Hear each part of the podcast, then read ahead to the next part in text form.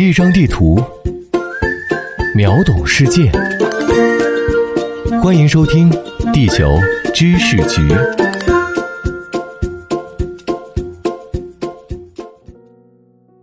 各位听众，大家好，欢迎收听今天的《地球知识局》，我是零零七号地球观察员阿西。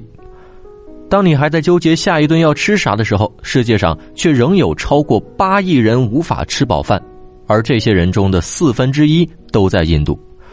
目前，印度有约两亿人处于粮食不安全状态，是世界上饥饿人口最多的国家。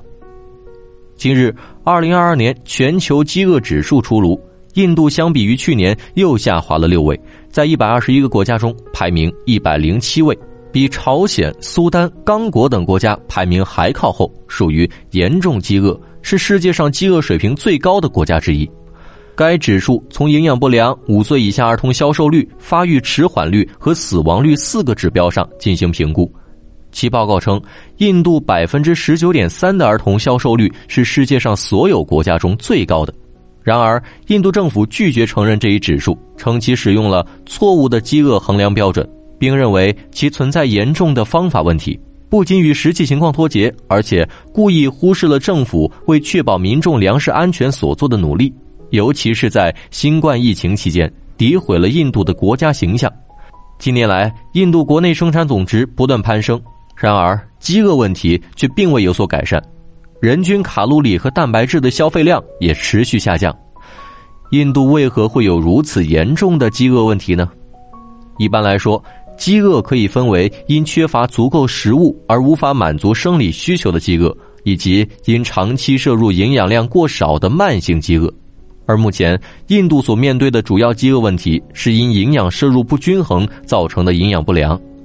人们日常所需的营养成分包括淀粉、蛋白质、维生素和微量元素等等，人体需要通过获得食物中的营养来维持身体机能。而营养的缺失则会导致疾病的发生。目前，印度解决饥饿问题需要的就是提升饮食的多样化，而不仅关注对主食的消费。作为目前世界上增长速度最快的经济体之一，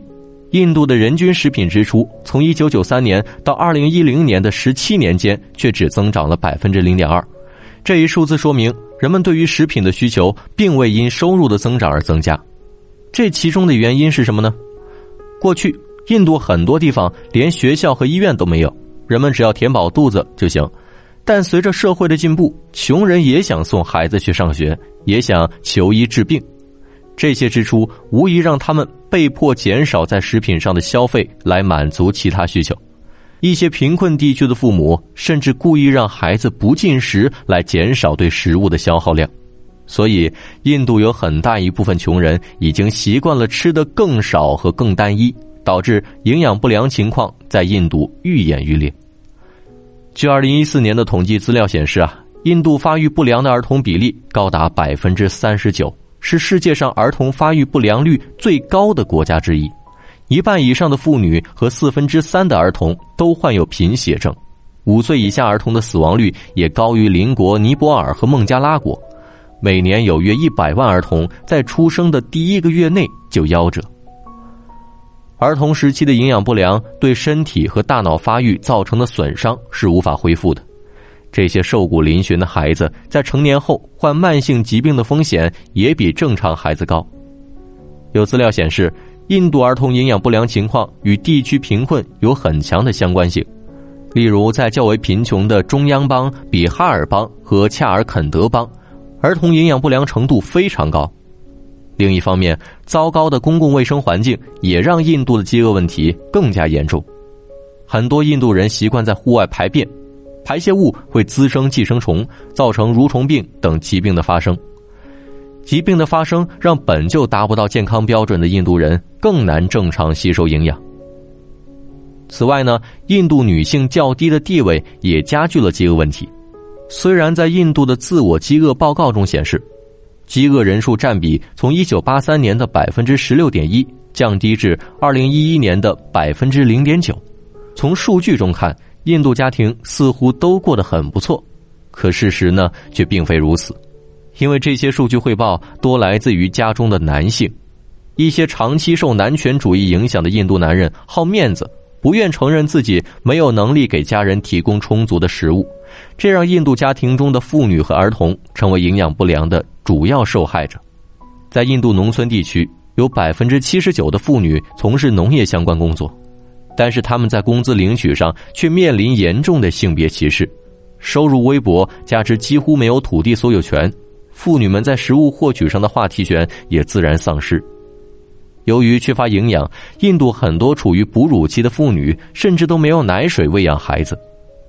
对于很多印度穷人家庭来说，能有的吃就不错了，又何谈丰富呢？位于南亚的印度拥有1.7亿公顷的可耕地面积，排名世界第一，人均耕地面积也高于我国。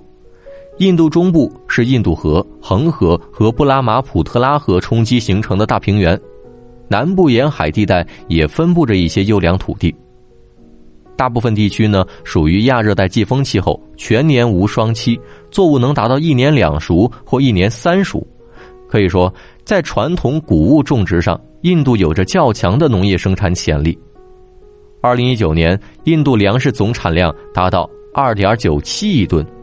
这个数字虽然与我国同年六点六三亿吨的总产量相比还相差不少，但是呢，也基本能够满足民众的温饱。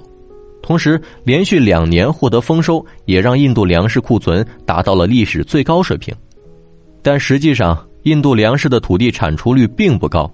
目前，印度小麦和大米的亩产比国际标准低了将近百分之十到百分之三十。较高粮食总产量的背后是资源密集的低效生产模式。据统计，印度农民中百分之八十二都为小字耕农，机械化程度很低。很多印度农民干着苦力活，同时还要向中间商缴纳不少的服务费用。此外，作为维生素的主要获取来源。水果和蔬菜在人们的日常食谱中也扮演着重要角色。过去二十年间，印度富人的果蔬人均消费量迅速增长，因而果蔬价格高于谷物，所以印度穷人的饮食仍以谷物为主。果蔬高价的背后是存在于运输途中的巨大损失。在印度，由于从农场到最终消费者之间的物流系统和冷链存储存在很大缺陷。果蔬在运输途中浪费比率极高，资料显示，印度约有百分之四十的蔬果在进入市场销售前就已经腐烂，比如芒果获得率为百分之三十四，土豆获得率则少到仅有百分之十六。另一方面，牛奶、豆类和鸡蛋等食品是人们获取蛋白质的主要来源。印度是目前世界上最大的牛奶生产国，每年大约能够生产一点六亿吨牛奶。印度本地牛奶的胆固醇含量低，蛋白质含量高，具有较高的营养价值。然而，这些高质量的牛奶大部分却被用于出口。印度供给国内的牛奶和奶制品仍存在较大供需缺口。作为全球牛奶生产的领军者，印度畜牧业也存在着生产效率低下等问题。印度的草地面积并不多，该国的大部分牛奶由小农户和无地劳动者生产。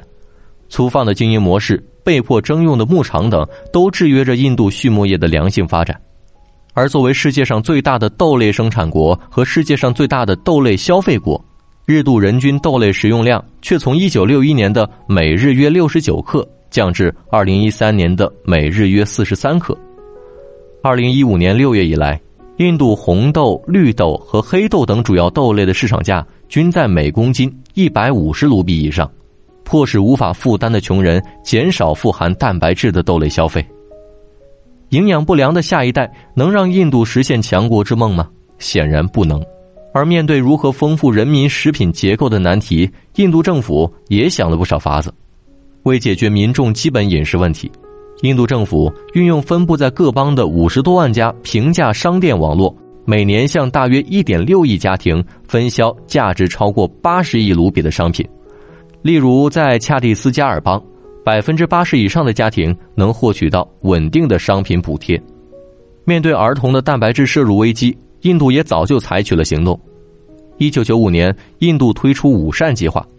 该计划在上学日能为每个孩子提供不小于三百千克和八到十二克蛋白质的营养膳食。例如，泰米尔纳德邦就将鸡蛋纳入儿童午餐计划，来保障孩子们的蛋白质摄入。目前，计划已累计为1.2亿名儿童提供食物，提高了贫困家庭儿童的入学率，也给当地的妇女提供了不少工作机会。不过，该计划并非万全，食品质量无法保障和不完善的问责制度，导致2013年印度比哈尔邦发生悲剧，23名儿童因食用政府所提供的食物而中毒死亡。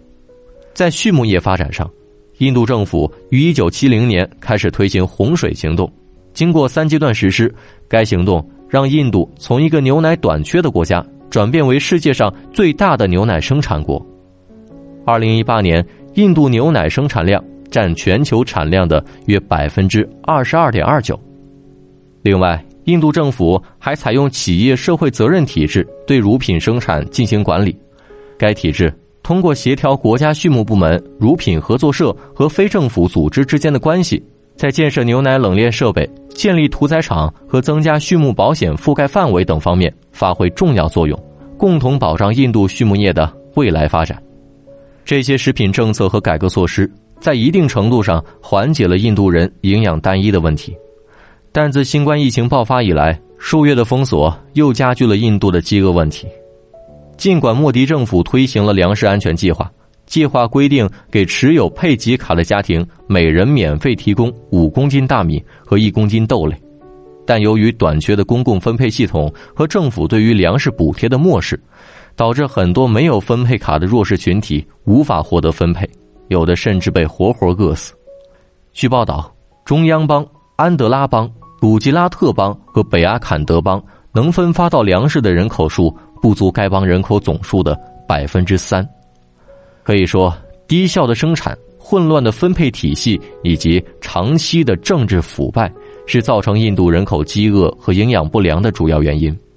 已有的营养保障措施，对于长期笼罩在缺乏食品阴霾下的底层平民来说，远远不够。连人民基本的营养健康都无法保障，印度又如何自诩为世界强国呢？